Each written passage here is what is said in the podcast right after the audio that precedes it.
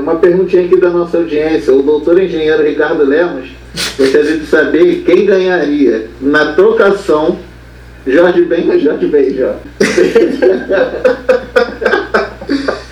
Salve, salve Discólatras! Estamos começando mais um Desconversando Podcast, o seu podcast em 33 rotações do Desconversa.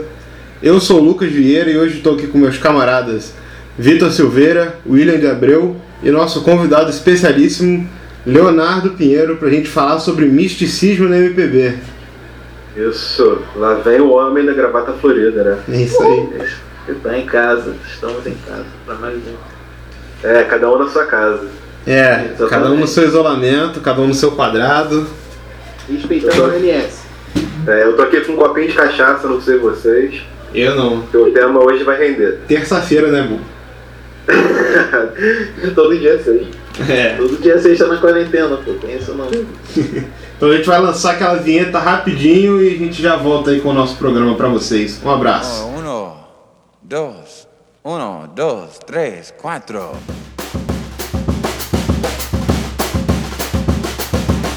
Desconversando podcast, podcast, podcast.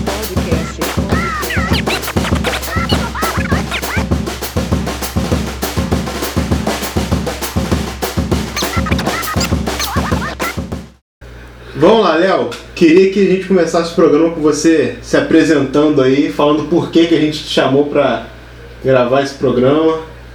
Ah, é isso, né, cara? Primeiramente, desejar uma boa tarde, uma boa noite, um bom dia para todo mundo que está ouvindo, para os amigos, agradecendo também o convite por participar de algo que é muito importante, um projeto que está surgindo com muita importância para esse cenário. Me chamaram porque eu fiz alguns trabalhos, eu estudei um pouco, fiz uma minha monografia, e monografia a gente sabe que às vezes é um pouco raso, né? Diante de, de toda a pesquisa que existe, seja em, em nível de doutor, de mestre, e a monografia a gente acaba ficando um pouquinho com vergonha do que a gente produziu. Mas eu fiz uma pesquisa sobre a música popular brasileira, o misticismo, principalmente que aconteceu, o interesse né, dos artistas que aconteceu durante a década de 70, ali na metade da década de 70, uma corrente muito forte, não só em uma questão, né, em uma religião, ou um processo místico de ocultismo, mas de várias coisas ao mesmo tempo, e foi algo que me chamou a atenção, que achei muito interessante, e resolvi buscar isso, né, e em cima dessa questão, eu trabalhei em cima de três artistas, o Tim Maia, o Jorge Ben e também o Raul Seixas, e fiz algumas pesquisas a respeito do desdobramento disso e o porquê desse surgimento justamente na década de 70. Alguns resultados eram esperados, outros não foram tão esperados assim, né? Mas achei muito interessante porque foi algo que aconteceu simultaneamente com artistas diferentes, com diferentes é, referências, diferentes surgimentos dentro da música popular brasileira e que eu acabei achando bem interessante. Da hora, da hora. Já vou Boa puxar disso. lá pro, pro lado mais curioso. O que, que não era esperado que apareceu aí nessa pesquisa? Primeiro, a, a minha pergunta motivadora, né? A gente sempre tem essa pergunta motivadora para construir hipótese, era sobre se as pessoas que ouviam, as pessoas que curtiam, gostavam desses artistas na época, entendiam se de fato eles estavam, o que de fato eles estavam falando. Se eles falavam da telema, no caso do Raul Seixas, é, da cultura racional, no caso do Tim Maia, que talvez fosse um pouco mais literal, né? Porque ele de fato falava, leia o livro, ou até mesmo da alquimia do Jorge Ben, dos alquimistas citados por ele, pelo menos no disco da Tábua de Esmeralda, e nas entrevistas, nas pesquisas, eu percebi que isso era completamente irrelevante. E Sério? também de maneira é, indireta, até fora dos registros, eu perguntava para as pessoas, conversei com o pessoal que curtia os bailes na época e falava, olha só, você gostava disso, você entendia o que estava acontecendo? E o pessoal falava, não, não estava nem aí, eu gostava do balanço, eu gostava do swing, eu gostava que dava para curtir é, com a pessoa que eu gostava, para conhecer pessoas para paquerar, para namorar, enfim. O que estava sendo dito a mensagem, para a maioria das pessoas era ignorada. E seja para o lado popular, das pessoas que frequentavam os bares, que ouviam na rádio, compravam os discos, ou até mesmo é, na pesquisa no lado, vamos colocar um pouco mais assim, acadêmico. O que foi passado é que isso é completamente irrelevante, a opinião pessoal a respeito do entendimento deles, porque cada um consome a música da sua própria forma, cada um tem sua própria interpretação. Muitos artistas colocam também dessa maneira, né, de que, ah, eu tenho minha interpretação, mas pouco importa, o interessante é você ter a sua, ou, olha, ele quis dizer isso, e o artista vai e desmente, não, não quis dizer isso, quis dizer outra coisa, também pouco importa. Pra mim passou isso, né, que eu fiquei, nossa, não, quero saber se estava todo mundo entendendo, porque era algo que estava surgindo com uma forte corrente, e aí a resposta foi, pouco importa. Algumas pessoas entendiam, outras não, mas isso não é, não tem que ser o tópico da sua análise. Certo, certo. É, e tem. é, esse negócio é curioso, né? Porque. Esse barato, né? A galera ou não entendia ou não fazia é, sentido. O que tu falou realmente, né? O bagulho era dançar, né? O samba lá tocando, ou o soul comendo, né? Do Tim Maia falando lá, né? O que beleza, etc. A galera tava pouco se fudendo, né? Pro, pro que tava falando, né? Ou então se falava, como a- tinha a fama, né? O, o Tim Maia, principalmente, de doidão, era aquela porrada. Cara, isso daí é droga, né? Eu acredito que fosse por uma linha dessa, né? A galera na época, né? Isso lá em 74, 75, né? Que é o recorte de tempo que a gente usou pra, dentro da tua pesquisa aí, né? Dos, dos discos, né? Que você citou. Ou seja, Então, esse recorte de. Desculpa, esse recorte de tempo Não, pode é justamente algo que, que acaba sendo curioso, porque foi justamente entre 74, 75 e 76 que esses álbuns apareceram. Estou falando de três artistas porque foi o recorte que eu pude fazer dentro de um trabalho de monografia. Mas Tim Maia, Raul Seixas e o próprio Jorge Ben fizeram é, três álbuns, uma trilogia também. É algo que tem esse paralelo, é algo que é curioso, pelo menos nesses artistas selecionados, sempre nessa faixa de tempo. E a partir daí né, a gente consegue desconstruir outras coisas, ver alguns paralelos e chegar a algumas conclusões que a gente vai debatendo no decorrer aqui do programa. Beleza. Doido que vira. Doido que é uma parada quase subliminar, né? A galera não entender, mas tipo, tá sendo passada a mensagem de alguma forma. Exatamente. É, pode crer. de hoje, né? Uma É. série de canções em inglês que o pessoal tá cantando, tá reproduzindo, principalmente a nossa geração, com, com uma série de raps que falavam sobre sexo, drogas, a gente cantava quando era novo e não entendia nada. Pode É a crer. questão da língua. Mas é a mesma coisa, o pessoal cantava, reproduzia, não estava entendendo, mas tinha um swing bom, tinha um- uma levada Sim. legal, então, como por exemplo, como parâmetro os meus pais, né? Que eles acabam escutando, gostavam de Amy House. Quando viram as letras dela que falavam só sobre droga, alcoolismo, recuperação, eles ficavam, nossa, eu não acredito que ela só fala sobre besteira. No caso não é uma besteira, mas são mensagens É, que você não tá nem ligado. Às vezes a melodia, os acordes, o arranjo acaba te levando, criando uma outra sensação e a mensagem dali você não entende. O que eu acho maneiro, o exemplo bom disso foi aquela vez que rolou no programa da Xuxa aquela cantora que foi cantar aquela música do Short Dick Man. A criançada dançando, Pode crer. pulando, e a música lá, né? Tipo, não quero homem de pau pequeno. É, tem, tem vários. De zona, né? É, É, na, na, na TV, a TV nos anos 80 brasileira tem várias, tem. Como é que Cascais de Leite cantando pra Angélica, eu quis comer vencer. É sensacional. muito doido, muito doido. É. Salve. Não, não. Senta. Senta. Não, não. Senta. Não, não. Vai sair legal. Senta. Então tem que dançar dançando. Dançando. O que eu menos domino, não, não foi o que eu menos escutei, talvez ele tenha sido o que eu mais escutei porque eu não domino tanto.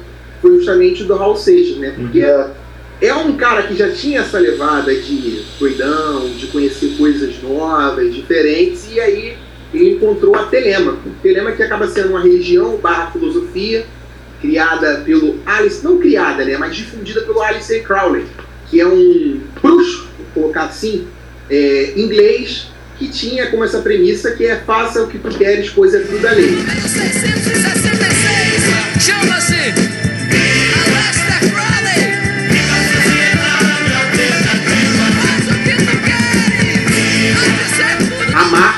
vontade. E é justamente que preza sobre essa liberdade. E a partir disso ele construiu três álbuns com o, o Paulo Coelho sobre essa sociedade alternativa. E o disco que eu me baseei foi o. Rapaz, agora não sei se foi o primeiro ou se foi o segundo. Foi o Guita, de Pode crer, 75, pode crer. 74. Foi o Guita. 74, não. E justamente a canção Guita que eu utilizei, que não fala muito sobre essa questão da telema, mas é sobre a religião, né? É um, é um conto clássico do hinduísmo que. Sim, o Bab... Bab... Ah, Isso, falar, eu não sei, eu não... Isso, eu nunca sei falar. Eu nunca sei falar. que é essa construção né, da narrativa do herói, de todos os problemas que ele tem que fazer de todas as guerras que ele tem que superar, internas e externas, até conseguir é, uma iluminação. E dentro do trabalho, óbvio que era uma análise é, de conteúdo, a gente desconstrói um pouquinho é, a letra, vai explicando algumas partes dessa narrativa sobre é, essa ótica do Aleister Crowley. E ele não foi um, não foi um personagem só que influenciou Hal Seixas. Para você ver, durante é, muitos outros artistas citaram ele em períodos é, parecidos, né? entre 60 e 70. A gente pode ver que ele está presente na capa dos Beatles, David Bowie, Ozzy Osbourne, muitos outros artistas acabaram citando ele, porque ele tem aquela referência né, de que, é, como se fala sobre bruxaria, entre aspas, o pessoal a, a, associa logo a diabo, satanismo, e ele Sim. assumiu essa capa, ele vestiu essa capa, o 666, enfim. E aí acaba tendo também essas referências com o rock and roll. Mas é um disco importante que fala sobre coisas diferentes, a gente está até vendo agora, é sobre uma associação de uma letra do Raul Seixas com toda a pandemia que está acontecendo agora. Sim, Nossa, sim. Pode crer. Enfim. E esse é, foi um dos discos que eu analisei, essa talvez até na ordem cronológica da minha monografia, tenha sido a primeira letra, o primeiro disco que eu analisei também a primeira parte de, dessa cultura, né? E, por exemplo, é, a gente vê isso também na parte moderna. No futuro, mais para frente, a gente vai discutir essa questão é, da herança cultural deixada por essa, desse processo místico ou oculto da MPB durante a década de 70, mas de uma maneira um pouco mais rasa, a gente pega uma letra muito fácil na nossa memória agora, uma canção do Black Alien, faz o que tu quer, depois do tudo da lei, eu sei, navega 32 natais. Então isso também está presente no rap moderno, no rap principalmente carioca, não fala brasileiro, mas Sim. o carioca que é tipo, um pouco diferente do rap paulista. Mas enfim, a gente está vendo aí vários, várias referências diferentes do Aleister Crowley. E ele justamente é, foi uma pessoa que, não vou colocar, interferiu, mas que foi de referência para o Raul Seixas para a produção desse álbum, dessa parte mística dele. Sempre foi um cara que flertou com essa questão, mas muito mais forte durante esses três anos aí, durante é, meados da década de 70. O, o influência muito também do Paulo Coelho, né? Sim. Eu estava fazendo minha pesquisa aqui, eu não sei se tu sabe dessa história.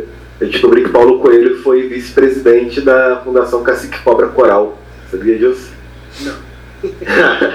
não tem nada a ver com o assunto, mas foi só uma trivia que eu descobri que foi em 2004 e 2006.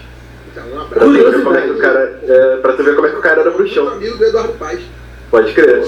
cara, mas, mas é muito desse lance aí que tu falou, né? Do, do, do cara tá, já tava na cultura pop também, né? Tem isso também, né? A gente analisar, né? Tipo, contextualizar o período aí, né? Final dos anos 60, começo dos 70, a gente tava vivendo uma liberdade, né? Uma parada, né? Os, os baby boom, né? A parada do. da galera tá, tá tendo uma liberdade que não via, né? Então isso meio que refletiu, né? Na música, em outros campos das artes, nessa coisa da busca, né? Por outros caminhos, né? Por outras verdades, digamos assim. Então, não sei se a gente pode entrar nessa questão, se tem virada de bloco, mas a gente pode debater isso por um, uma série de processos mundiais que permitiram essa questão. Vamos lá, pode falar. Vai, um momento, um momentinho, vai. Então, começa com o processo da contracultura nos Estados Unidos. Também tem o Maio de 68 na França, a Revolução dos Estudantes. Mas principalmente o processo de contracultura norte-americana. Os Estados Unidos, durante toda praticamente essa existência imperialista, tentou forçar esse American Way of Life, é aquela questão de você crescer, de você. É, é aquela questão que a gente já sabe está atrelada ao capitalismo. E muitos jovens durante a década de 60 ali no início da década de 60, queriam ir contra justamente essa questão. A guerra do Vietnã, aquele negócio de não, a gente não quer fazer guerra, a gente não quer imperar, a gente não quer expandir, a gente não quer morte, a gente não quer nada disso. Então, tudo que era clássico norte-americano foi quebrado por essa juventude. É, a questão do casamento, questão de é, repressão sexual, é, ideológica. Então, existia uma liberdade, não uma liberdade, mas um desejo por, por sim, conhecer sim. novas culturas. Por exemplo, é, não, a gente aqui é protestante. Não, não, não quero ser protestante, eu quero ter outras religiões, eu vou descobrir outras religiões. Isso acabou inflamando o mundo. Então, os jovens artistas com conhecimento, com o encontro com as drogas, com novas culturas, todo esse desejo de culturas diferentes acabou inflamando todo mundo aqui no Brasil, especialmente, existiu uma fuga da realidade, porque a realidade daqui era muito dolorida. A gente vivia em 1968 o AI-5, no final de 68, o AI-5, é, o fechamento do Congresso, todo o poder é, com as Forças Arma- Armadas, uma ditadura, e existiu também, quem sabe, o desejo desses artistas de recriar novos universos, novos, é, novas realidades com maior liberdade. Pelo menos no Brasil, dentro dessa pesquisa que eu fiz, aconteceu isso, né? Tem essa repressão, é, a, a- Sim, sim. é, a contracultura, o processo do crescimento da contracultura, essa quebra do American Way of Life, é, é, as revoluções de, de maio de 68 na França, processo de, de libertação dos estudantes, a quebra é, de paradigmas, é, a discussão sobre esses paradigmas, e aqui no Brasil, a tentativa de fuga dessa realidade muito cruel que a gente vivia aqui, os artistas. Ah, não, eles quiseram falar, muitos artistas tentaram- usaram é, é, o seu conhecimento é, acadêmico, é, de vocabulários para tentar burlar a censura na época, mas também a construção de novos imaginários, de novos cenários que fugissem também dessa realidade muito cruel que os artistas viviam e principalmente grande parcela da população. É, a Rita Lee até tem uma, uma frase dela que ela falou que pra aguentar uma ditadura só tomando muito LSD. E acho que é por aí, né? É, é, pra- é, aquela, aquela parada lá que, que Newton ia falar, toda ação sempre é uma reação da mesma intensidade de direção, porém de sentido oposto. É, É isso, Caralho, é isso. É isso. papo na cabeça. Então, Né? é, para você ver, Yeah. voltando ao, ao Alistair Crowley, é, ele já estava presente na capa do Sgt. Peppers em 66. Sim, pode crer. E quase 10 anos depois, o Raul Seixas foi é, consultá-lo para a produção dessa trilogia. Ele do novo Aion, da Sociedade Alternativa. Então, é um cara realmente presente na cultura popular, um pouco diferente dos outros dois artistas. É, Tem uma história Ah, e- também que o. Pedi até a Jesualda pra confirmar que eu acho que o Jimmy Page do Led Zeppelin comprou o castelo que era do Aleister Crowley, né? Sim, a Boleskine House, Jimmy Page passava períodos de no máximo três dias na casa e algumas partes do filme The Songs He mais The Same, do Led Zeppelin, chegaram a ser gravadas nela. Leia mais sobre isso no post desse episódio no nosso site. Vocês estão ligados nessa história? Não Eu- sabia disso não. Não. Vocês viram o nível de fanatismo, né? Ah, e tu vê que é doido também que o, porra, é, sei lá, eu falo assim, né, de cabeçudo, né, que é- nosso programa é basicamente isso, né, a gente dá, dá umas cabeçadas assim demais, né, é, mas cara, a nossa MPB é, começou mesmo assim, virar o que é com a porra do Chega de Saudade e o Sgt. Pepper, né, são os dois discos assim, né, balança ali, né. É, também acho. também, né. É, o Brasil, o Brasil, a música brasileira ali já na, na, na Bossa Nova já antecipava o que a Tropicália, né? Que É, então, pega o que é de fora e, e, e mastiga e vomita o que é nosso, É, né? Chega de saudade ao, ao modernismo da nossa música e o Sgt. Pepper veio de fora, né? Aquela coisa que Sim. a galera quando ouviu teve o mesmo choque de ouvir o João Gilberto, né? Então, enfim, essa parada, né? Que ativou aquela coisa de, porra, eu quero fazer isso, sacou? Eu quero tocar uma guitarra, quero cantar igual o João Gilberto, quero fazer um som igual dos Beatles. Enfim, era só mais pra gente. Não, é? E o cara tava lá na capa do disco também, né? Depois Sim. o lá nesse e debate da música. Desculpa, ainda nesse debate da música brasileira. É, o rechaço à guitarra elétrica, tudo É. consumido. Pois é. esse- Colocar, vamos colocar entre aspas, o lixo norte-americano que queriam inflamar a nossa população, queriam som nosso, de um lado, som Imperialismo. nosso, do outro. É, o imperialismo norte-americano, pô.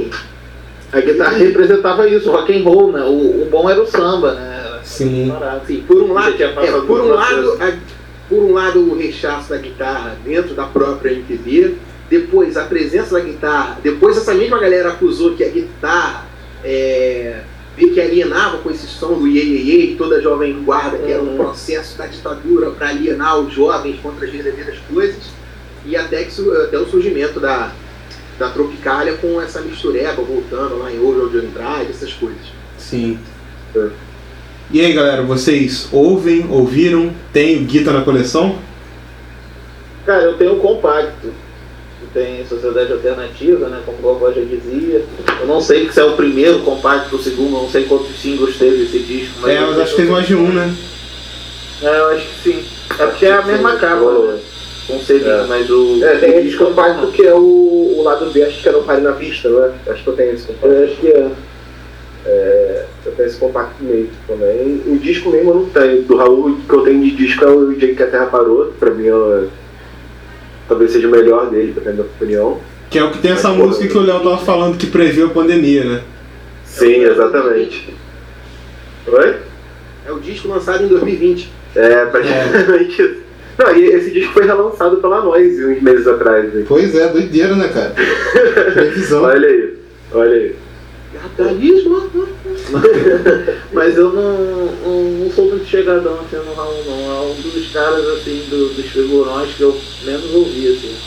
Conheço o Cringarrabadolo, que eu gosto pra caralho desse disco, e umas coisas soltas, assim, singles e tal. É, do Raul tem muito single, porque eu gosto muito também dos lados, dos lados B, que tem nos singles, que não são tão, tão, tão em voga, né, que falam sempre dele. Sim. Mas de disco mesmo só tem o Terra Parou. É. É. bom pra caralho. De disco dele eu só tenho o Krieg Ha e tenho a reedição do Sessão das 10. Mas pô, o Guita foi o que eu mais ouvi, assim, eu gosto bastante do Raul. Mas assim, foi uma parada mais que eu ouvi mais na adolescência, hoje em dia eu não ouço mais tanto assim, mas eu acho muito bacana, muito maneiro, assim. É, principalmente os, os, os vídeos de, de show dele, porra, bom pra caralho. Ah, é, eu gosto, eu, eu gosto muito Maravilhoso. dele, assim, da persona, tanto o cara, né, piroca, né, as paradas dele e tal, quanto essa coisa da música, né, o maluco sempre foi envolvido com essa porra desde sempre, né, criancinha, tem dele tocando, Não, é, pode próprio disco, trabalhava, né, aquela coisa dos Panteras, né, o Raulzinho. É, né, criou o fã clube do Elvis.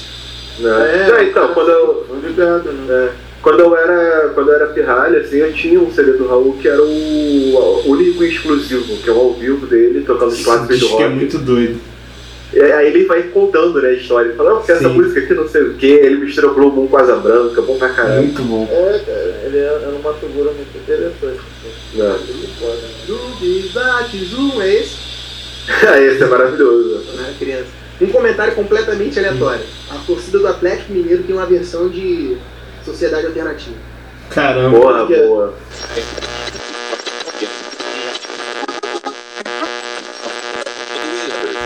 Ô Léo, uma pergunta essencial que eu não fiz no começo do programa. Enfim, embora a gente saiba, os ouvintes não sabem, você coleciona disco também? Então, cara, eu tenho alguns. Não falo que eu coleciono, eu acabo ganhando. Ainda não, não faço garimpo muitas das vezes, mas tem alguns discos que quando eu olho eu falo assim, não, esse eu tenho que comprar, tipo alguns do Roberto Carlos. Mas eu tenho alguns aqui. Vou, vou até deixar aqui um, um registro, um, um lamento. Uhum. Teve aquela chuvarada aqui no, no início do ano, cara, quase que eu perco os poucos que eu tenho, porque Pesadelo. a água invadiu o meu quarto e aí chegou perto da caixa, molhou alguns, mas acho que eles sobreviveram. A maioria deles sobreviveu. Agora tá Ô, Léo. guardado no cantinho. Diga. Fala aí um, uns três aí que você acha bom pra caramba da tua coleção, da sua mini coleção, da sua Cara, casa tem. coleção. Eu tenho um do Jorge Aragão, muito bom. Acho que é o Coisa de Pele. Cara, eu vou até dar uma caminhada, vou mexer, vou andar aqui pro lado, que tá exatamente do meu lado. Vou dar uma olhada. Ó, eu tenho aqui é, Solto Pavão, que eu gosto muito. Foi um presente da minha ex-namorada de Natal. E Distão. até um outro, um outro caso curioso. Ela achou o Solto Pavão e achou o Tábua da Esmeralda. E aí tentou negociar com o vendedor por 10 reais a Tábua da Esmeralda. O cara riu dela, tadinho. E ela acabou comprando esse e me presenteando o Solto Pavão. Eu gosto desse do Jorge Aragão, que é o Coisa de Pele, e também o da Beth Carvalho, que eu não lembro o ano, mas que é o disco do Vou Festejar. Ah, Bom. Só discão. E vários outros de samba com alguns grupos que eu não conhecia, inclusive. A próxima música que nós vamos transar aqui é uma música sobre um livro que eu estou lendo, que eu acho que todos vocês deveriam ler. Chama-se Universo em Desencanto. É sobre imunização racional. Eu quero começar fazendo uma pergunta que me intriga muito sobre Tim Maia Racional. O, Diga. o Manuel lá, ele só produzia camisa tamanho M? que todas as fotos do Tim Maia, que- ele tá de camisa E olha que ele é o maior homem do mundo, né, cara? Né? Pois é. né? Como pode? Homem sábio e profundo. Ai, caralho, essa foi ótima, cara. Meu Deus, é, realmente não, não, não tava preparado para bordas. Então vamos lá, seu Léo. Fala aí sobre Racional. Então, cara, esse Racional, que é o disco de 75, e a gente, eu acho que talvez por conta é, da semiografia do Tim Maia também, da obra feita, é, o livro, né, do Nelson Mota, a gente conheça um pouco mais a respeito do envolvimento dele, da cultura e também da, é, da obra, tudo que ele viveu para chegar nesse momento. E a gente sabe, né, que ele trombou com um livro na casa de um amigo e acabou sendo consumido completamente por conta dessa ideologia. São mil livros que o sujeito tem que ler Caramba. até, até chegar a uma Sei. iluminação.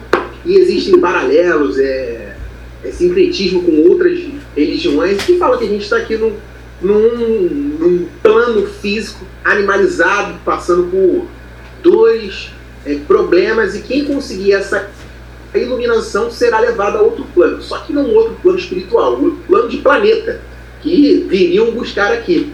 E pelo menos desse caso, é, na canção que eu escolhi, foi justamente a imunização racional, que é o que beleza. Tem sempre uma coisa que eu, que eu falo e as algumas pessoas não conhecem, talvez vocês conheçam, como pesquisadores e amantes da música, que é o refrão de que beleza, né? O pessoal sempre canta o, o, que beleza e na realidade é UFO. Unknown Flying Object, que é o OVNI. É o OVNI, OVNI, crer. OVNI, que beleza. UFO, UFO, UFO, que beleza. Eu tô Essa chocado.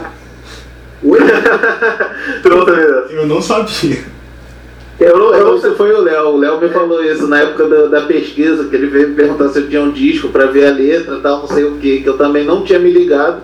Aí, caralho, fiquei vendo aquele vídeo da primeira apresentação milhares de vezes e ele fala mesmo. Ufa. É, eu tava ligado nisso, mas eu não sabia por que até essa semana, quando eu fui pesquisar mais a fundo sobre a cultura nacional para gravar o programa. E eu vi que eles têm livros até sobre, sobre UFOs, né? É, O Léo falou que tem milhões de livros. Eu, eu, eu não sabia, pra mim era um livro só. você tem que ler mil livros. Pois é, pois é, eu descobri. Próximo do Manuel Jacinto. E é Exatamente. sem exagero, são mil livros Não, mesmo. são porque- mil livros são- redondos mesmo, assim. São Sim, mil sim, o, o, o pai de um parceiro meu, o que me deu até aquele excelente disco do Youssef Kamal, o Igor, o pai dele fez parte desse bagulho, tem foto com o Tim, com a camisa Caraca. M também, apertadinha. Meu irmão, ele tinha, sei lá, uns 285 livros. Caramba. assim, pra caralho. Eu falei, Ai, irmão, tá. Não vai entrar no juízo de valor.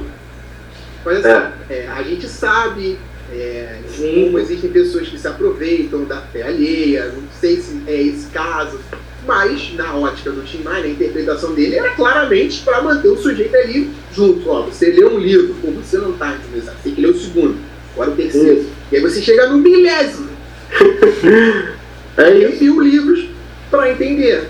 E aí, depois do Tim Maia, ele realmente encontrou algumas sujeiradas, né? Algumas questões, assédios com mulheres e, e ele acabou ficando de saco cheio. Mas foi um período muito importante da vida dele, porque a gente sabe do abandono das drogas, do álcool, é, da carne vermelha, de todas essas coisas, e que acabaram melhorando o porte físico dele. Estou falando que ele ficou magro, mas o físico é na questão de cantar. As cordas vocais ficaram muito mais limpas, ele tinha mais pulmão para falar, então foi basicamente perfeito, é o ápice dele, como se ele tivesse somado Cristiano Ronaldo e Messi, fisicamente, de empenho, é, dedicação com treinamento, é, a habilidade natural, a habilidade nata dele de, de ser um cantor, de ser um compositor, e isso tudo esteve aflorado nesse período, sem contar, talvez seja o maior motivador, a paixão, porque ele estava passando muita verdade nisso. Então ele estava no ápice físico, estava apaixonado pelo que ele estava falando, então é a melhor obra dele,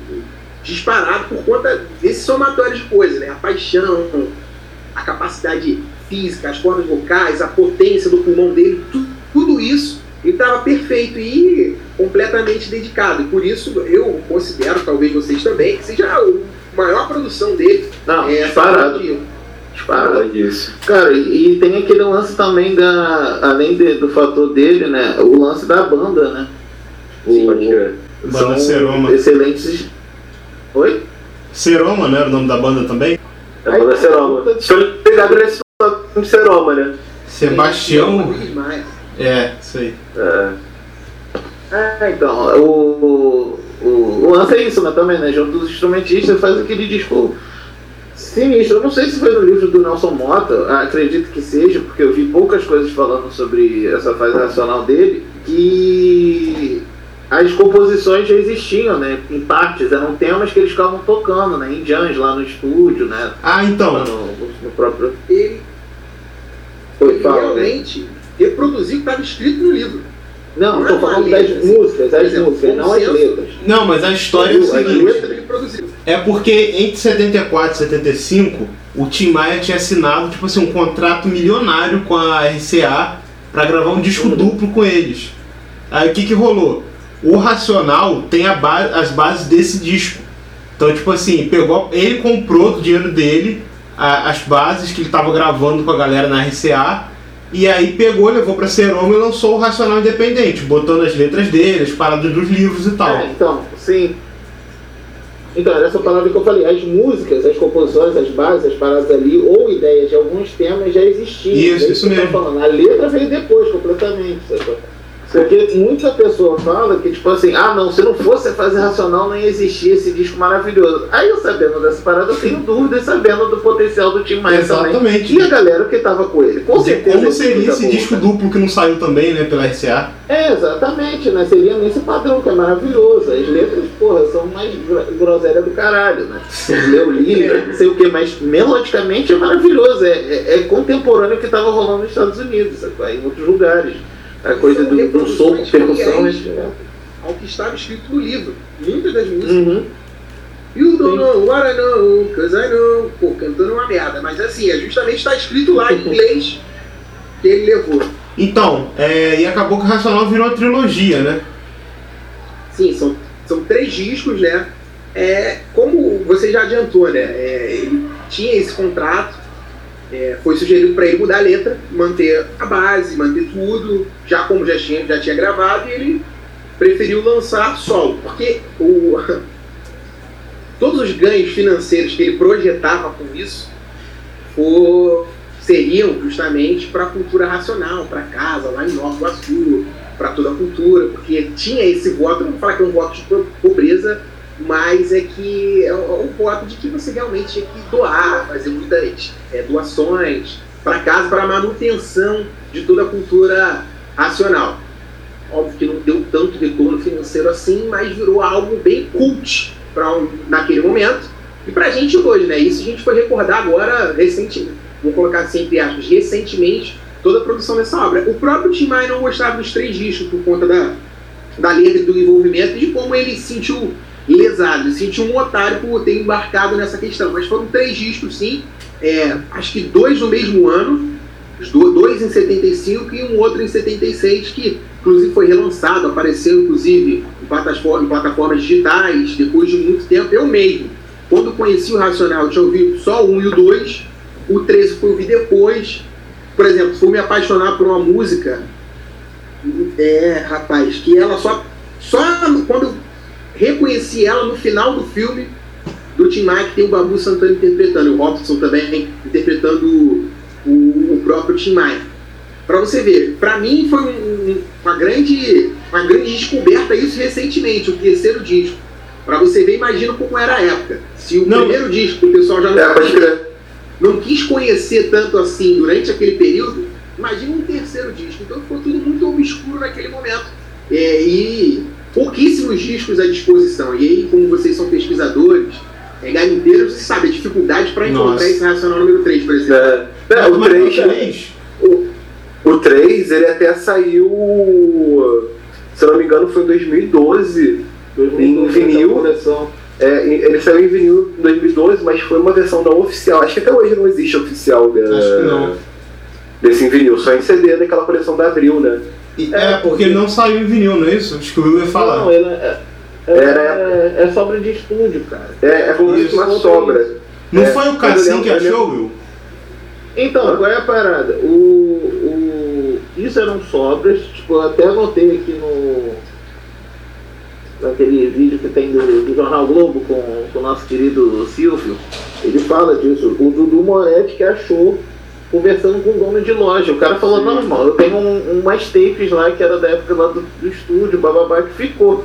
Aí beleza, isso em 2008. 2011 o Cassim soube dessa história, foi atrás, remasterizou essa porra, completou com um trecho que faltava, tipo, gravou uma guitarrinha, uma batera, fechou e lançou nessa coleção da Abril.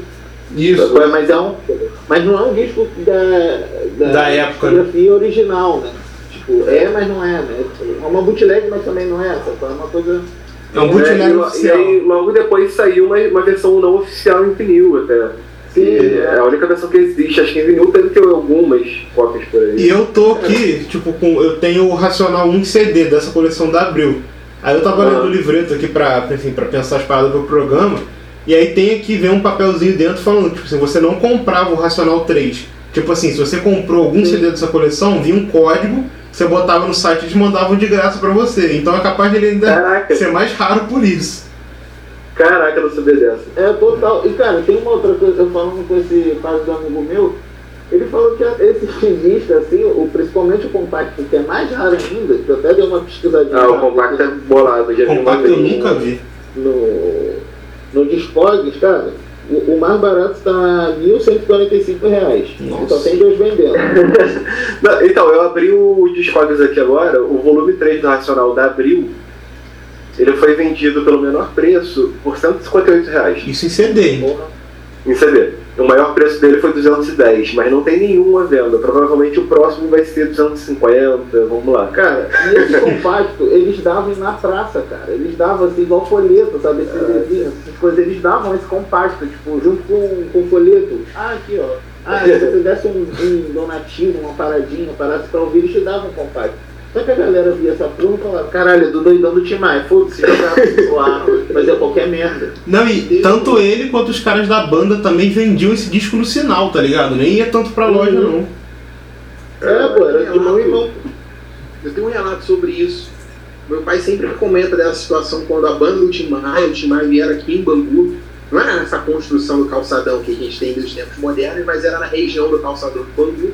E o Tim Maia falava, né? Pô, tu não dá outra vibe e tal. E tá aqui meu disco. E meu pai falava, porque o pessoal em Bangu, porra, Tim Maia, pô, vai tomar no cu, rapaz, tá doidão de maconha aí, rapaz. Essa porra é ele, não, não, parei com essa porra. E aí soltava um bicho, tô tomando por você, parei com essa porra, rapaz. Quer escutar, escuta, se não quer, não escuta. E aí, nesse, nessa mesma dinâmica que vocês falaram, ó, mano, tem 40 centavos aqui no bolso. É, toma, leva. Leva esse livro aqui também, leva esse papel. Caralho. Era isso. Ô, ô Léo, eu tava contando pra eles aquele dia que a gente tava. Não sei se a gente tava chegando de manhã cedo ou indo jogar bola lá em Marechal que a gente encontrou a galera da, do Universo Desencanto, lembra dessa porra lá no, na Conta praça? aí, conta aí. Não, foi isso. A gente tava passando lá e os caras lá assim, parado, com, com Todo de cartaz. branco. Até hoje, de né? É, pô. de branco, um cartaz. Eu até tirei uma foto pra botar no Instagram. Um cartaz, tava lá, cultura racional, universo desencanto. E era sábado de manhã, aquele pique de 8 horas da manhã, o pessoal já quente, cheiroso. Cara, nesse livreto que vem com o CD do, do Racional que tem aqui também, tem uma história curiosa. Que o, o Carmelo, filho do Tim Maia, né? Ele deu uma entrevista em 2001, né? Tipo, tinha 3, 4 anos, que tinha, 3 anos que o Tim Maia tinha morrido. Ele falou que até o fim da vida, mesmo depois dele ter saído da, da Racional, do Universo Desencanto e tal, ele ainda era vidrado em ufologia nessas paradas e que, tipo, ele andava na rua pisando com cuidado no chão porque ele tinha medo de pisar em civilizações microscópicas que ele achava que existiam, tá ligado? Olha o nível do negócio.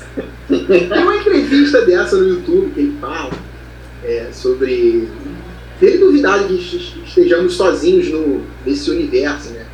Em todo, toda a galáxia, na realidade. Pô, é impossível a gente estar sozinho. É, sou, sou obrigado a concordar também.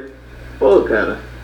A gente. Cara, e assim, né? O, negócio do universo desencanta, ele. ele é, é uma coisa meio assim, né? Igual, igual o El falou, né? Du- Duvidar de questões morais, etc.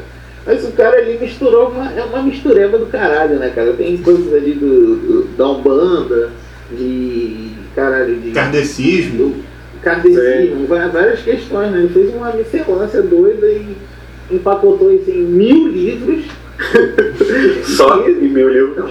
Tem relatos. É, E deu pra galera, os né? livros eles se repetem. é a Muito, mesma muito. coisa dita over and over Nossa. em mil livros. É isso, é a mesma, é a mesma parada ali que você lê, evolução, imunização racional. Tem algum livro que manda ler o livro? Eu acho que Tinha não, que ter um livro pra você ouvir o disco, né? Ia ser bom. Isso. Não, eu acho. Eu acho, que- eu acho que isso é, é uma questão lá do- dos encontros, das reuniões, dos cultos deles. É assim, ó, galera, vocês têm que ler o livro. E aí, pô, não, falar pra todo mundo ler o livro. É isso, porque você tem que ler mil livros, então tu tem que começar agora. Desliga o som e vai ler o livro, meu irmão. Olha, na tua pesquisa você chegou aí, tipo, na reunião de, de, de alguma parada dessa, algum lance assim? Não, não cheguei. Como eu disse, né? Como é monografia e é um negócio bem, bem raso, É. eu foquei muito mais na análise de conteúdo das letras. E aí a gente passa apenas por referências é, biográficas para mostrar um pouquinho da construção. E tem muita gente falando sobre isso, cara. Tem, tem muita gente aí, você consegue achar um pouquinho, alguns relatos, algumas citações, aí você faz uma citação de uma citação da própria obra para poder mostrar um pouquinho de como é. E também se apoiando em outros pesquisadores de Timar. Não tive essa oportunidade, eu até pensei. Uhum. Mas na conversa da dois, repetiu, como é uma monografia, que é um negócio bem, bem raso, você É. acaba não participando, mas eu tive um desejo. E tu tá fazendo várias paradas ao mesmo tempo, né? Várias aulas. Não dá tempo de fazer muita coisa. Não, mas assim, como um relato pessoal, eu não tava fazendo aula não, só tava trabalhando. Pô, É, pode crer mesmo bem a parada. O negócio é o seguinte, é, gravando Charles Anjo 45, ó, câmbio.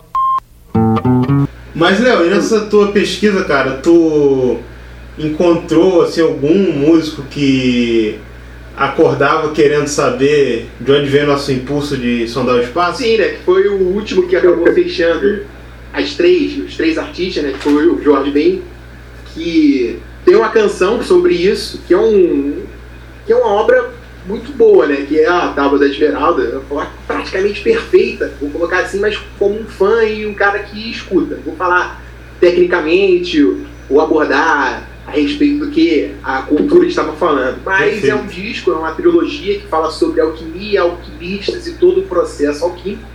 E que tem algumas músicas que falam sobre o espaço, que é, como por exemplo o Errário Manués, apesar de ser um sujeito que é, foi criado na Zona Norte, nasceu em Madureira, foi criado na Tijuca, é um cara que tem um, é, tem um grau de instrução diferente, não é acadêmico, mas que tem esse conhecimento muito grande.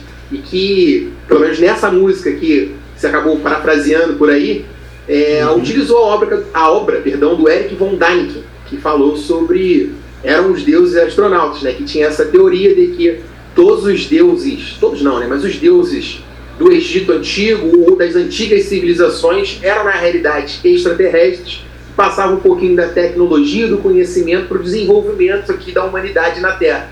E aí esse disco fala isso, aí ele faz alguns cálculos. Quando eu li, achei muito interessante. Ele faz alguns cálculos matemáticos na contagem mínima. E aí ele pega os dados da época, 1969, no início da corrida espacial, quando o homem. Isso não, né? Mas já existia a corrida espacial, mas foi quando o homem chegou na Lua. E ele faz uma contagem mínima, pega alguns números, ó, existem X planetas conhecidos. Se nenhum desses tiver água, e se desse um. E aí ele calcula uma probabilidade de uma boa porcentagem de que em X planetas tenham água, um oxigênio que também possam exi- possa existir vida. Ainda que é, mi- micro-organismos, mas existe vida. Se existe vida é, em forma microscópica, também existe vida inteligente. Enfim, é- esse é o rolê do Eram os Deuses Astronautas que o Jorge Ben se baseou para fazer essa terceira música do Tábua da Esmeralda, que é o que abre disco, um- um- uma sequência dele de, de discos que falam sobre alquimia e que, pelo menos nesse disco, ele reverencia uma série de alquimistas uma, uma cultura que ficou muito popular a partir é, dos anos 90 com é, o boom do Harry Potter, né? Que logo no primeiro livro, também depois com a parte cine- cinematográfica, é, fica muito evidente do Nicolau Flamel, que foi realmente um alquimista muito famoso, a questão da pedra filosofal e tudo isso. que acabou seduzindo o Jorge Ben, que tinha esse olhar é, para a época medieval, e esse, todo, todo esse interesse que ele acabou se envolvendo e produzindo essa obra alquímica. E tem outros relatos também, outras pequenas questões que tra deixam o, o disco muito especial, né? Porque é o último disco dele com violão puramente acú- acústico, depois ele pega um violão elétrico, depois ele muda para guitarra. É uma banda também muito boa que está acompanhando o Jorge Ben. E ele vivia um ápice criativo também, né, cara? E por isso também é tido como a melhor produção dele, né? O melhor disco. Ele também considera assim. E existem campanhas para ele fazer um show ao vivo somente desse disco. Tá esperando há 10 anos. Isso, é. Eu fui Quero enganado no ano de 2011. Eu fui enganado no ano de 2011. Todos nove anos aguardando esse disco sair. Mas Ah, é, teve até matéria sobre isso, né? Na época, assim. Sim. O show, Eu, o o show. Queremos fez campanha, Até o assinatura. Pode crer, que doideira. Pois é. E é um disco que é carregado de várias coisas, vários, vários pequenos temas, e que é, acabam conduzindo toda essa questão da alquimia, que é muito interessante. E aí a trilogia é formada por quais discos? É o Octava de Esmeralda. Tábua da Esmeralda, de 74, o Sol do Pavão, de 75, e o África Brasil, de 1976. E aí ele navega nesses discos em várias coisas. Ele fala, trabalha o quinto, três álbuns, uma trilogia, mas aí ele fala de futebol, aí ele fala exatamente disso da astronomia, ele fala sobre, é, por exemplo, o Sol do Pavão, talvez a música mais conhecida seja é, o Jorge da, Copa, Jorge da Capadócia. Para você ver como ele navega em várias questões, mas mantendo uma linha de composição, mantendo uma, uma estética sonora e amarrado dentro dessa questão da alquimia. E aí ele compõe balada, música de amor, música de romance, mas tudo carregado, tudo ali amarradinho por essa questão da alquimia. Cara, e é incrível, né? Porque, vamos lá, você falou, ele trabalha Idade Média, né? A gente pode falar, né? O Jorge da Capadócia tá ali dentro de- dessa questão, né? Ali das cruzadas também, né? Sim. Né? Ele trata de agricultura celeste, ele trata de alquimia, né? Em, em geral, ele fala de Paracelso, ele fala da mulher do Nicolau Flamel, ele fala da Nicolau Flamel, ele fala de tudo e de uma maneira que é tida como. Não é tida, não, é simples, né, cara? E isso É pra simples, mim é. é o genial da parada, Uhum. né, cara? O maluco fala de vários bagulhos complexos de uma maneira simples que tu fica rindo e fala assim, que filha da puta genial, cara. É porque tu ele pega mesmo, tipo, os alquimistas estão chegando. É uma música pra dançar, né, cara? O cara tá falando de cadinho, de vários bagulho que eu fui ouvir falar disso nas aulas de química da escola, tá ligado? É, Um troço muito doido e super popularzão, cara. Assim, é, foi justamente o motivador para a minha pergunta inicial, para a construção da minha hipótese, né? De pô, será que a galera estava entendendo? E aí, de maneira chula, na, na conversa, no bate-papo com a cerveja do lado. Pô, pai, tu entendi isso aqui? Pô, não, tava dançando, ia pro baile, conhecer mulheres, tava nem aí, pô, tava dançando, tava legal. E aí você pergunta para outras pessoas, para os pesquisadores, nas entrevistas, pô, isso pouco importa, cada um consome da sua, da sua própria forma. Mas é muito, eu acho muito interessante, né? Porque tava lá o pessoal produzindo e, e dançando e sem fazer ideia do que ele tava fazendo. Ele participou, ele fez um clipe no Fantástico, na época. Aí o Fantástico fez um, toda uma produção que aí colocou ele como se ele estivesse num, eu não sei o nome, cara, agora também me fugiu. Eu vou falar que ele estava num calabouço, talvez, porque eu não sei se calabouço é a definição para isso. Mas construindo todo um cenário medieval, vários magos e aí porções, aquele gelo seco saindo para criar esse clima e ele cantando, ele sentado com o violão cantando os alquimistas estão chegando. E aí magos e essas coisas para mostrar, para exemplificar o lançamento dessa música Os Alquimistas Estão Chegando, que é do Dama Esmeralda. Produções do, do Fantástico muito. E achei que no YouTube vai estar lá no nosso site. Ai, boa. Cara, e, e- e é, é muito. Cara, o disco todo, né, Léo? Essa coisa, né? O, o próprio nome, o que, que ele é, né? Do, do Hermes Trismegisto, né? Das 13, le- das 13, 13 leis do, do Hermes, né? O, o próprio Hermes Trismegisto, a capa, É, tu- tudo, né, cara? Tudo, a composição toda é, é maravilhosa essa parada, né? E remete Tomás. de novo ao Egito Antigo, né? Porque é, Sim. justamente era uma entidade do Egito Antigo e ele, com uma ponta de diamante e uma lâmina de esmeralda, ele, ele fez esse tratado hermético, ele criou essas leis, esses dogmas que foram estudados durante anos e anos e anos e que é, algumas pessoas confundem da ideia original. Porque é o seguinte, quando a gente fala de alquimia, o pessoal pensa logo no quê? É, na transmutação do chumbo no ouro, de qualquer elemento no ouro. Porque essa, esse, essa é a lenda medieval daqui. Você cons- conseguir mudar qualquer tipo de elemento químico ali da tabela periódica no ouro, através, obviamente, da magia. O pessoal- falava da magia porque você, qualquer coisa que você não explicava pela igreja era magia. É, não tinha química a palavra, né? Isso, é. Qualquer coisa era magia. Ah, o- qualquer coisa que refutasse a igreja católica era, era magia e você tinha que se queimar. Enfim. E esse é o pensamento. Mas quando você se aprofunda nessas questões de alquimia, você vê que a transmutação não é física, ela é mental, está tudo na sua cabeça. E no Caibalion, que é uma obra que estuda né, essa questão, ela fala que o universo é mental. É meio que um- uma questão de Matrix, tá ligado? Que tá tudo na sua cabeça. E aí diz que o universo é mental. Então a transmutação não é essa. A transmutação é aqui, na, na sua própria cabeça, né? É um algo de. É uma filosofia individual que a gente pode ver, no sincretismo com outras religiões, você tem um autoconhecimento, você buscar uma melhor individual, enfim. E que durante os anos, esses alquimistas, eles, eles para tentar ludibriar as pessoas da realidade, eles falavam que era o ouro. E está muito também atrelada, voltando à cultura popular, a essa questão da pedra filosofal, né? que o Nicolau Flamel conseguiu a pedra filosofal.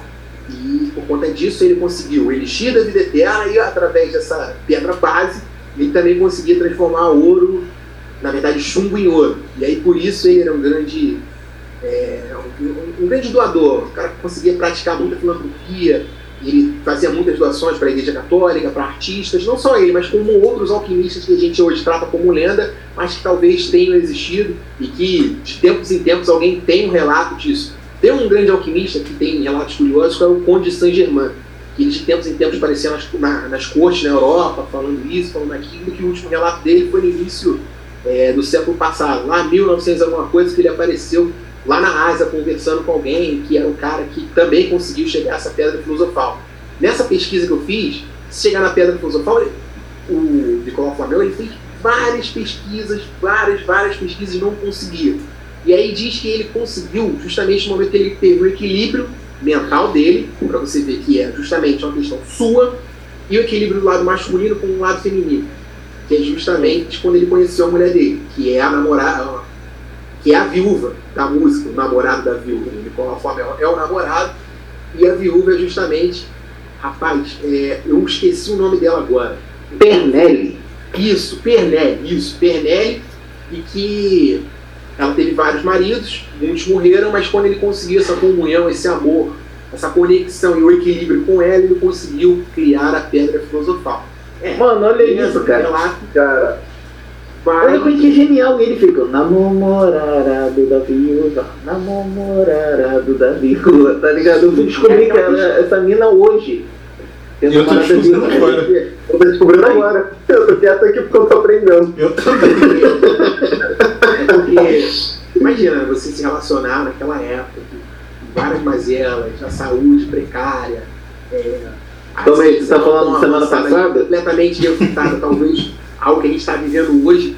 E você encarar um relacionamento que as pessoas falam, pô, essa mulher enterrou X caras. O que vai fazer aí? É uma viúva negra. E Tu vai morrer, moleque. é.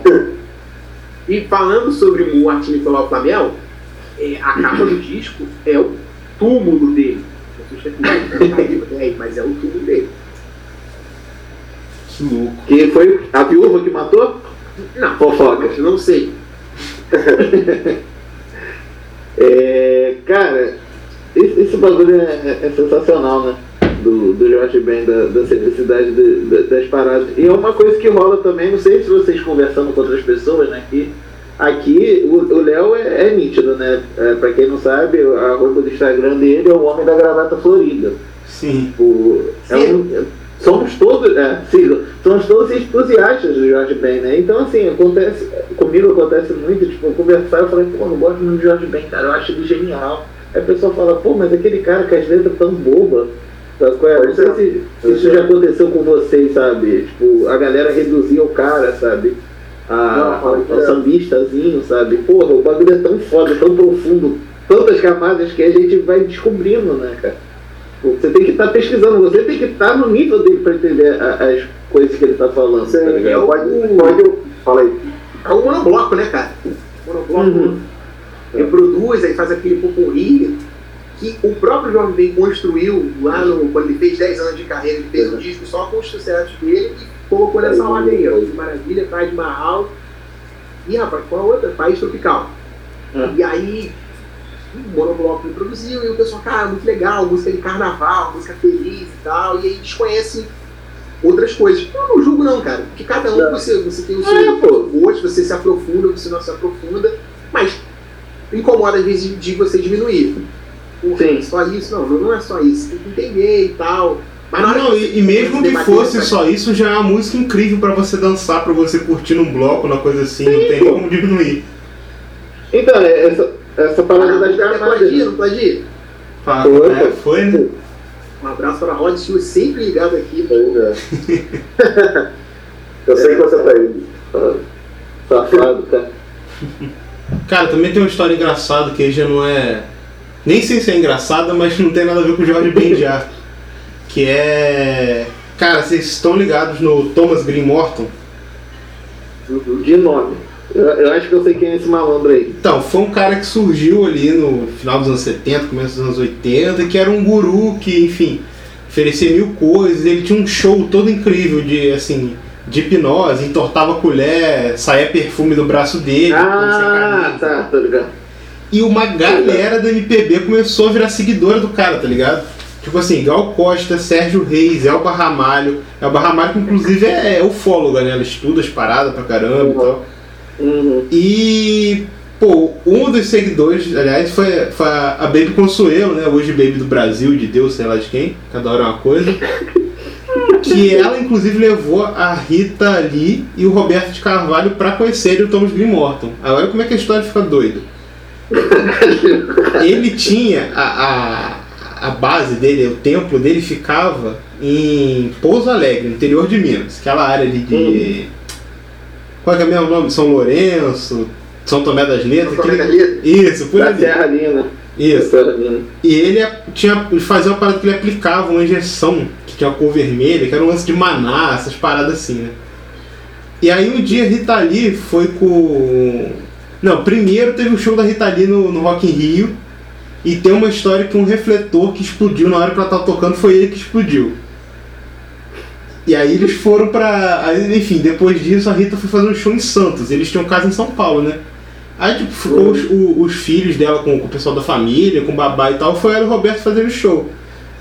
Aí tá, nisso que eles estão lá, o- esse maluco Thomas Grimorta foi pra casa dela. E aí tipo, começou a fazer show, mostrar as coisas, enfim, explodir lâmpada lá pra galera que tava na casa. E beleza, hipnotizou a galera. Aí tipo, eles chegaram de madrugada, de madrugada tardão, foram dormir. Quando eles acordaram, começaram a procurar os filhos. Tipo, cadê a molecada? Cadê os moleques? Não sei o quê. Cara, o Thomas Grimorto pegou os filhos da Rita e levou pra, pra Pouso Alegre. Tipo assim, sei lá, no livro, essa história tá na autobiografia dela. Ela não conta. Oi? Tá no Não, conta aí, continua isso aí. Sim. Pode estar no livro dela. É, tá no livro, e, tipo, ela não conta por que, que ele sequestrou, mas ela conta que, tipo assim, eles acordaram, procuraram as crianças, não sabiam. Fala que, tipo, o pessoal falou que, que não viu eles saindo da casa com as crianças. Eles já sabiam que, tipo, eles, ele tinha levado as crianças pra Pouso Alegre. Aí eles pegaram o carro e foram mandados, nem chamaram a polícia. Aí chegou lá no, no sítio do cara e, porra, essas crianças suas chatas pra caralho, ficaram a viagem inteira querendo que eu fizesse o carro voar, leva eles embora, não quero saber mais não. olha, olha essa ideia, cara. Mano, cara, que loucura, né, cara? Muito doido. Eu queria entender o objetivo do cara, porque é um troço muito doido, né? Caralho, cara. Não, o mais doido é as crianças, né, cara? Criança é foda, criança é foda, velho. Tem como. tá sendo sequestrado, não tá nem entendendo o que tá acontecendo, cara. É muito doido. Passa a salada pra mim, por favor. Tem outro também que é o Zé Ramalho, né? Porque tem duas histórias. Tem uma Porra, que. pode crer, cara. De o Avurrai. Biru, mano. É, Pai Biru eu tinha guardado de surpresa pra ser indicação da semana, mas posso falar aqui agora também de boa. Foi mal, pô. Não, tranquilo, tranquilo. Não, é porque a gente tá falando de MPB. né? No geral, a gente tá aqui comentando o caso. Então tá, né? depois eu falo do, do Pai Biru, mas começando Zé Ramalho. deixa- Foi mal, foi mal. Não, fala em seguida, só, só explicar o que, que, que eu ia falar. É que a, a Vorrai tem aquela história de avô e pai, né? Que ele mesmo já É contou que é droga. Mas eu já ouvi pela internet, não sei dizer aonde, não tem como confirmar essa fonte, que tem uma outra história. Que ele falou que uma vez ele tomou um ácido, que ele estava tipo, no meio do mato, e aí tipo, ele viu um disco voador tipo, enorme. E aí o Bob Dylan foi no, no pé do ouvido dele e sussurrou a Vorrai e não falou mais nada. Não é isso, Léo? Ou eu viajei na história? Então, eu. eu é, é a- uma, uma explicação é, lógica dele, né? Tipo, pô, tem um momento que você tem que passar credibilidade e maturidade. Né? Não, cara, Sim. eu tive pai, meu avô me criou, ele foi meu avô e pai. Tal. E eu também acompanhei essa história do tá doidão, luzes no meio do mato. Eu vi também um relato que ele se afogou e durante esse afogamento, numa onda de não sei qual a droga, ele teve essa é, essa iluminação para compor a borracha. É, eu vi essa história do ET, ouvi a do Oi Pai e também ouvi, mas aí é, é internet, né? Se tá na internet, as três estão certas. É isso. verdade. É tudo Ele verdade. se afogou e veio a letra na cabeça dele. Caraca, Caraca. Vorrai. É. Mas aí tem o Pai Biru, né, cara? Que, tipo, é o primeiro disco da carreira dele também é cheio de lenda, cheio de maluquice separado, assim, né? Maluquice não, acho que é bom a gente manter. É, droga.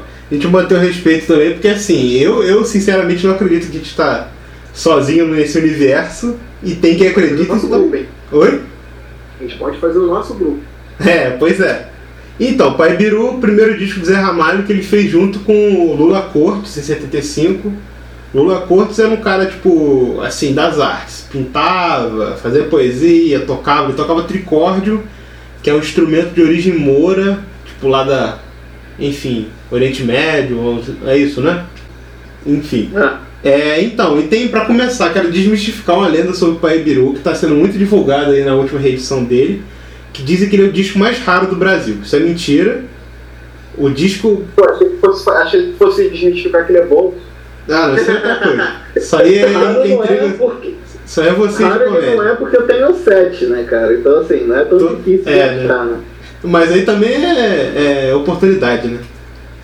Mas qual é o disco mais raro aí? Então, um dos mais raros que o Pai Biru é o disco do Arthur Verocai, de 72, a gente fala sempre aqui. O Pai Biru. tem que citar. Tem que citar. O Pai Biru mais caro que foi vendido foi mais ou menos aí 7.900 reais. O preço então- médio do Verocai é 13.700. O médio, nem o mais alto. Então até o novo por você é mais caro. É, eu imaginava que sim. Mas eu não, não vi o número assim médio de preço Eu dele. acho que o novo por você é tipo 8 mil, por aí. É, Cara, é. eu acho, eu acho de verdade, cortando o Lucas rapidinho, Vai lá, desculpa. O disco mais raro mesmo é aquele que eu nunca lembro o nome, que não tem lugar nenhum, que era lá da exposição boba, que tá naquela coletânea de música Ah, do. Silvio Meirelles? Do, do Meirelles. Esse é, e o do disco voador, que É. é o, a- o, o disco voador que o tem no, na Love New lá no perfil da Isso, o Love Wagner tem. Que eu não sei o nome do não. A Gisoldo vai falar aí pra gente. O disco se chama Discos Voadores dos Mundos Siderais de Altino Soares da Silva. A gente vai botar no site certinho. Isso. O Sol Sem Carne do do Meirelles é um disco absurdo de, de raro. Eu nem sei quantas edições tem. Não tem nem no Soul Seek, né? Não tem, eu tô tentando baixar no Sulcic já faz muito tempo. Mas esse do Cido Meirelles é um disco meio absurdo. Eu tenho já uns pedaços dele, porque alguém tirou uns pedaços tão, tão ruídos. E ele já foi vendido por 13 mil. Nossa, mãe, cara. Ah, eu com 13 mil. Bom, Tem um então. Uno. A pessoa, a pessoa vem com um Uno de entregar e deixa o carro também. É, deixa o carro. Leva o disco e deixa o carro. Com a chave Então, lá em, na Paraíba tem a, a Pedra do Ingá, né? Que é tipo uma pedra com pinturas rupestres e tem várias teorias. Uns dizem que é de origem fenícia, outros dizem que é de origem extraterrestre. E assim, o Paibiru foi inspirado nessa lenda da Pedra do Ingá, que é na lenda do, do Sumé, que era uma figura mitológica da, da cultura dos indígenas. E assim, o Lula Cortes e Zé Ramalho fizeram uma expedição. Eles foram tipo, pô, vamos descobrir a pedra do Ingá, vamos ver qual é. Tomaram um chazinho de cogumelo, ou algum chazinho. De leve. De leve. Assim, pô, tem que se hidratar na subida com a pedra e tal, né? E foram. Eles lançaram um disco que é dividido em. tem- é duplo, né? Então ele tem quatro lados. Cada lado é um dos elementos, né? Fogo, terra, água e ar. E o disco tem, tipo, pira- pirações assim, instrumentais longas, bem lisérgico, psicodélico e tal. E nas letras eles também vão falando sobre essas lendas, sobre o Sumé, sobre a Pedra do Ingá e tudo. E o nome do disco, na verdade, é Paebiru, porque ele foi feito. O nome tá errado. Isso que é uma parada muito doida que eu descobri. É, na hora de fazer o design da capa, escreveram errado, que o nome certo é Peabiru, que é, significa Caminho da Montanha do Sol, que é o subtítulo do disco, né? E esse, esse caminho é mais uma das lendas, já ouvi isso de outros lugares também, que, que é uma estrada que os índios construíram, que além dela ligar o Oceano Pacífico com o Oceano Atlântico, ela levava da Paraíba a Machu Picchu. Caralho. Também tem a história que. Mas tem portais, né? Porque tem em São E- Tomé também, das É isso que eu ia falar, mas São Tomé também tem um. Eu queria entender o que, que tinha tão importante Machu Picchu, né? Depois dos maias. Não, Pô, cara, isso é uma coisa. levado a outro plano, outro planeta. É, aí faz É, sentido. cara. É aquele papo que tem, tem uma, um.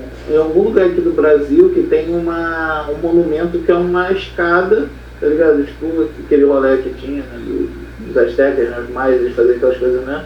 Mas os astecas, né? Que no México tem aquelas paradas doidas pra tu ver o sol. Aqui no Brasil tem uma porra dessa que tá em ruína, obviamente, e ninguém sabe pra onde que dá, não sabe quem. Não tem registro nada, de nada. É Que doido, né? da parada, sacou? É tipo é um bagulho no meio do nada, você vai chegando no meio da mata, tu vê essa porra que vai subindo pra não sei aonde.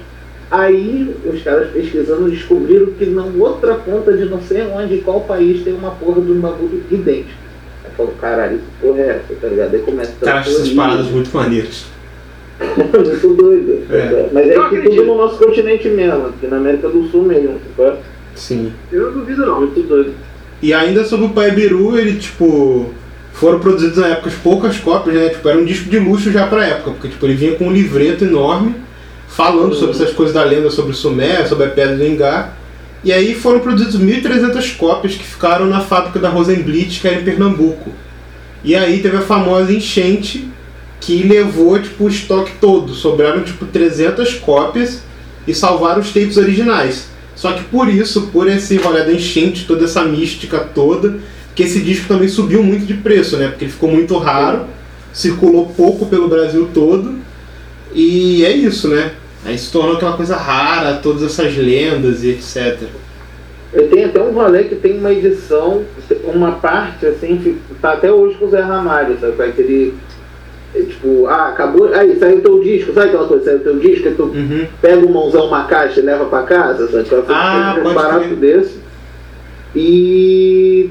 E tem umas cópias que Uhum. circulam por aí, que é mais raro ainda, que tem correção à mão do nome, né? Do Pai Beru, né? Tal, à mão, assim, escrita, sabe? Pelo próprio Caramba, e sabia. pelo, pelo Cortez. né? Uhum.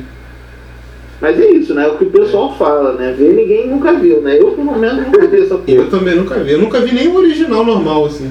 Não, nunca vi nada, nada. Nem o Zé Ramalho eu vi. O Zé Ramalho, inclusive, odeia esse disco, né? Ah, com certeza. Errado não tá. Errado não tá, né? Vai se ferrar. Fala, Léo, o que você ia falar? Não, eu falei nem ET, né? É. Nem o Pois é. disco, nem ET. O Léo, e voltando a esse papo aí do. A gente começar o caminho de encerramento aqui do nosso programa, ficou bom pra caralho. É, e os desdobramentos aí desse misticismo todo dos anos 70, você, na sua pesquisa, você continuou e tal, aí você aponta algumas outras coisas que vieram disso, beberam dessa fonte e, e afim, né? Dá um comentário pra gente aí. É, assim, de herança, eu acho que fica muito mais a parte é, de referência. Porque, vamos supor, de três artistas que a gente debateu aqui, dois eram negros.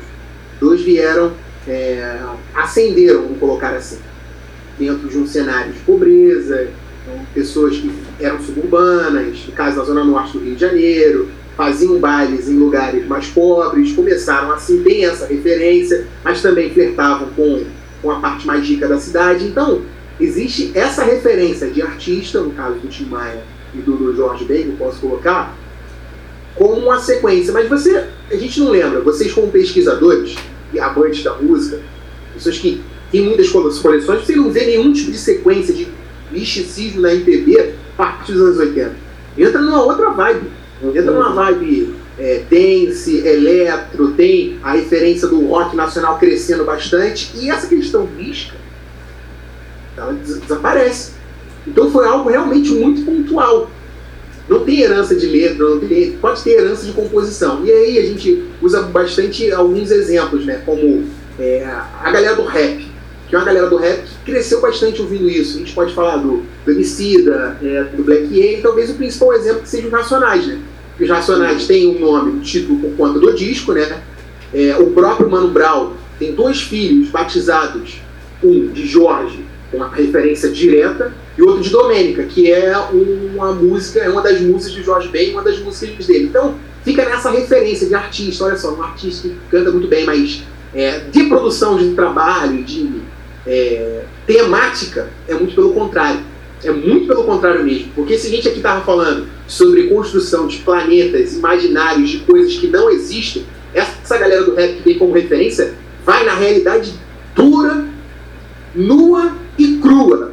É bem direto. Estão matando a gente. Existe racismo, roubo, morte, tudo isso. Enquanto um fala sobre misticismo, uma realidade, uma nova fantasia. Então é bem distante o conteúdo das coisas. Um sobre, fala sobre fantasias de planetas, de lugares melhores, sociedades melhores, enquanto o outro dá porrada firme. A referência fica no artista, como pessoa, como construção e principalmente por memória de infância. É, que você falou, né? O lance da referência, né? Tava até recentemente, né? Vai ter o lançamento do. Ai caramba, esqueci agora do. Do 2, Buba, 98. Eu tirei a onda. Eu tirei a onda, né? Tem ali o Império Contra-Ataca. Ele. O Jackson, o rap aqui do, do Rio, ele fala, né? Quando toca o Tim Maia racional, né? Que é de 98, o Tim Maia tinha acabado de morrer, né? o lance voltou, né? Reviveu essas coisas, foi procurar aqueles barulhos doidos. Mas total, né? Um lance mais referencial, né? Black Alien também, os outros bagulhos, né? Como a gente já citou aqui, né? Telema e tal. Não, não, não, não, não tô ouvindo minha. Aumenta um pouco mais a minha voz. Aí, aí, aí, tá beleza. Completando o raciocínio, não que essa realidade de violência que o, os racionais, que os outros rappers falam de maneira muito direta, não existisse naquela época. E naquela época a gente. Olha só, é, é, é até cômico a gente falar que a gente está revivendo essas questões, né, dessa falsa democracia racial, que as pautas raciais, por exemplo, que foi uma temática do Jorge Ben, destacando ele individualmente, também do, do Tim Maia, é, que eram temáticas norte-americanas, né? porque no Brasil existe racismo, porque somos um povo muito é, misturado, e que existe essa miscigenação racial, que aqui não tem racismo. De fato existia.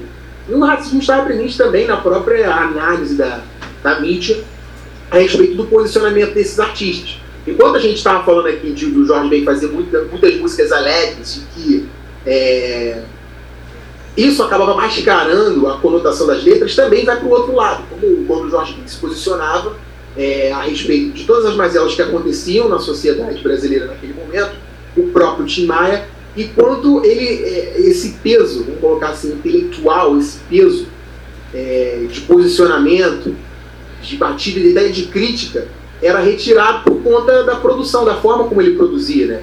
a luta que ele tentava fazer sorrindo, vamos colocar assim, né? A luta sorrindo, em relação às outras formas de fazer protesto. E isso tudo era diminuído dele como, como artista, né? Porque as pessoas queriam falas mais diretas. Só que ele estava falando de uma maneira direta, na linguagem dele, na linguagem que ele acreditava que, era direta. Por exemplo, é, a intelectualidade dessa galera negra era re reduzida, porque naquele momento o posicionamento não era só não era por questões raciais, era por questões é, políticas que vivíamos é uma ditadura, era vivida uma ditadura, não era nascida, mas era vivida um, uma ditadura e o posicionamento era político. E tem esse ideal clássico da esquerda de que a única luta que importa é a luta de classes.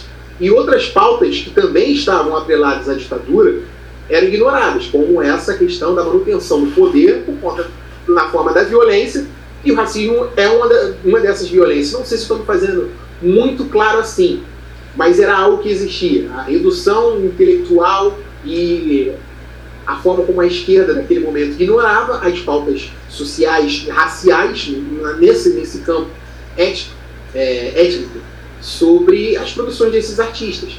Ao ponto de que, por exemplo, é um caso que a gente sempre diz, é, para não dizer que eu não falei das flores, é uma música que foi proibida.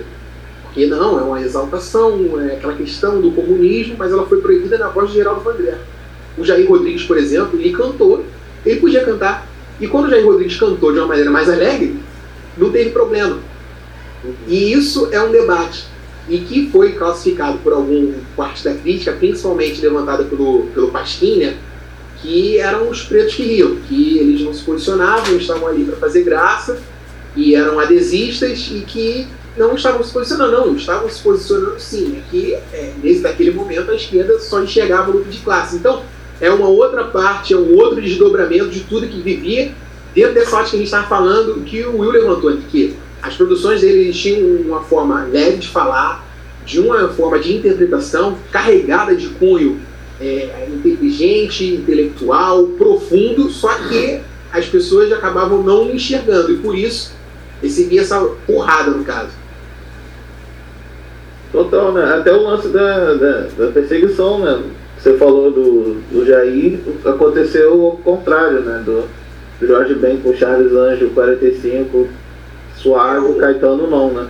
Então, ele, é, ele fez a canção. Até foi chamado para ele for, só que ele não foi chamado para ele. Não, ele foi conduzido para o lugar, mas quem, quem, depois não foi ele. Ele ficou lá e depois liberaram ele. Quem foi falar foi o dono da gravadora. Não foi o Jorge que estava cantando, que produziu, que assinou, que fez tudo. Para você ver o, o, a diferença de tratamento. Então, o, ele não é tido como uma ameaça, como outros artistas, à ordem pública. Porque está fazendo música alegrinha. E essa luta, um pouco mais feliz, que até o que a esquerda está tá fazendo hoje, que é algo de, das críticas, existia. E o interessante é a, gente validar, tentar debater todas as formas de narrativa de resistência. Naquele caso, a pauta racial, a luta dele racial. Uhum. E acaba sendo ignorada, descartada, narrativas diferentes de, naquele momento, é, palavras um pouco mais diretas, vamos colocar assim. E a galera que estava tentando fugir ou falava de outros mundos, outros planetas, de religiões, era uma galera que era, vou colocar assim, adesista ao governo, quando não é a realidade. Entendeu? Entendi. Uhum. Entendeu? Entendi. Entendeu? Uhum. Uhum. Galera, esse foi o nosso episódio aí sobre misticismo no MPB. Queremos agradecer aí a todos vocês pela audiência. E principalmente aqui o Léo por dar essa aula aqui pra gente. Foi muito maneiro gravar esse programa. Léo, pra você ir pra se despedir da galera também. Ah, mandar um abraço para todo mundo aí que acompanha em todas as mídias, conversa. E, pô, é sempre um prazer, muito legal, né? Porque é algo que a gente fala naturalmente, a gente já reproduz em mesas de bar. E é muito interessante quando a gente consegue compartilhar um pouquinho até do, do trabalho, da produção que deu, de fato, trabalho, a gente fazer, mesmo que seja no nível, caso da monografia, ou até mesmo falar um pouquinho da, dessa pesquisa em andamento do mestrado, que é essa parte mais é, racial, a questão dessa intelectualidade negra nesse período e da, da, das pautas que eram levantadas no caso do Jorge Ben durante essa fase, a validação de narrativas diferentes de resistência, enfim, é sempre muito interessante, principalmente num canal que tem alcance como o de vocês. Isso aí. E o seu trabalho da, da monografia da, da graduação, a gente consegue ter acesso a ele? O pessoal consegue ler pela internet ou, ou não? Eu acho que eu acho que não, cara. Só se a gente pesquisar nesse, nos sites acadêmicos, eu acho muito difícil. E como todo mundo que fez monografia e tentou seguir um caminho acadêmico, quando você começa a reestudar, você olha que ficou uma tremenda de uma porcaria, muito mal produzido. e aí, em mim, ainda gera aquela vergonha de, pô, acho que tá muito ruim. Acho que poderia ter feito diferente, ainda recebe muitas críticas. Às vezes você vê que passam coisas assim na, na revisão, você fala, cara, na mesma linha eu falei três vezes a mesma palavra, vergonhoso disso, eu não quero mostrar pra ninguém. Não, Mas eu acho que pode pesquisar, tá aí. É, o nome, cara, pra quem quiser pesquisar, se encontrar, é Os Alquimistas Estão Chegando, o Misticismo na MPB na década de 70. Ou então a galera guarda e sai o livro, né? brasileiro. Oi? Ou então a galera guarda e sai o livro, pô. É, pô, daqui a pouco tem aí, pô. Patrocinar. Vai, vai rolar, pô. Então até daqui a pouco vai acontecer aí, pô. Pô, Tem um textinho do Léo sobre isso, você pode né, lá no site. Léo, É. o convite aí, ó, ao vivo e gravado. Ao vivaço. Não só o convite, mas como a cobrança. Fica o convite aí, Léo, ao vivo e gravado, para nossa audiência aprender mais essa. Esse programa hoje foi uma aula. Faremos. assim, várias anotações riquíssimas. Gostaria de agradecer a você, meu amigão. Sou teu fã. E Buba, diz aí o que, que você tem a dizer pra gente aí desse, É isso. programa. Mandar um grande abraço pro meu amigo Léo. Conheço desde. Vocês conhecem, né? Eu, Will e Léo. Desde jovens. e sempre bom pra gente. batinho quando era mais novo. Quinta, quinta. Sempre um Desde a época que tinha filha do soldado. É isso. Maravilhoso o programa. E como É. de. Foi mal, foi mal. Falei. Não, fala, fala. Fala, fala, fala. Não, eu ia dizer que, como de costume, a gente vai ter a nossa indicação da, da semana, né? Do episódio. O Nelson Mota deu a nota que hoje o som é rock and roll. Mas antes, quero lembrar vocês de nos seguirem no Instagram, Facebook, Twitter, arroba Desconversa e arroba Desconversando. E também vocês conhecerem o nosso site desconversa.com. A gente tem postagens diárias sobre vinil, música e tudo mais. E lembrando, se você que está ouvindo é lojista, a gente está fazendo uma lista especial para esse período de quarentena, de isolamento social, de como as lojas estão vendendo nesse período. Se você quiser ir lá fazer parte da nossa lista, é totalmente 0800, é só entrar em contato com a gente através do e-mail desconversa.outlook.com. E a indicação da do nosso episódio hoje sobre misticismo na MPB é um pouco triste, né? Porque a gente, enquanto estava gravando, acabou de receber a notícia do falecimento do Serginho Trombone. A fera que tocou com o Tim Maia, com o Gil, com a maior galera da MPB. Todo mundo. Todo mundo. Eu tive o prazer de ter o Serginho no- ali no- como crédito ali, de músico, participante do disco, né? cara? Isso aí, cara. E a gente vai indicar o Avec Elegância, que é o disco solo dele de 91. Que é um discão, né? Pô, é um disco com, com repertório maneiríssimo. Tem, pô, Robotrombo, que é linda, Maracangalha, a própria faixa título, é irada, né? Assim, é uma aula. E, pô, não coincidentemente, Serginho Trombone tocou no Racional 3, né? Crer. Tocou piano, não foi isso? Foi, acabei de ler uma postagem aqui do Cassim, grande Cassim, que finalizou o disco, né? É, já participado do episódio, ele falou que, que ele foi mostrar o disco pro Serginho e ele falou, pô, eu toco esse piano aí mal tocado, esse piano. Ele fala como se Pilatos. Ele começou a chorar, né? Lembrando. Ah, mais foda, né? Sinistro, uma perda aí, fica a nossa lembrança e homenagem ao Serginho Trombone. E a gente vai ficando por aqui, né, galera? Agradecer ao Léo aí mais uma vez e mandar pro nosso público aquele abraço em 33 votações. Falou, Valeu, galerinha. Beijo! Valeu. Arroba o homem da gravata florida. E sigam de conversa e desconversão.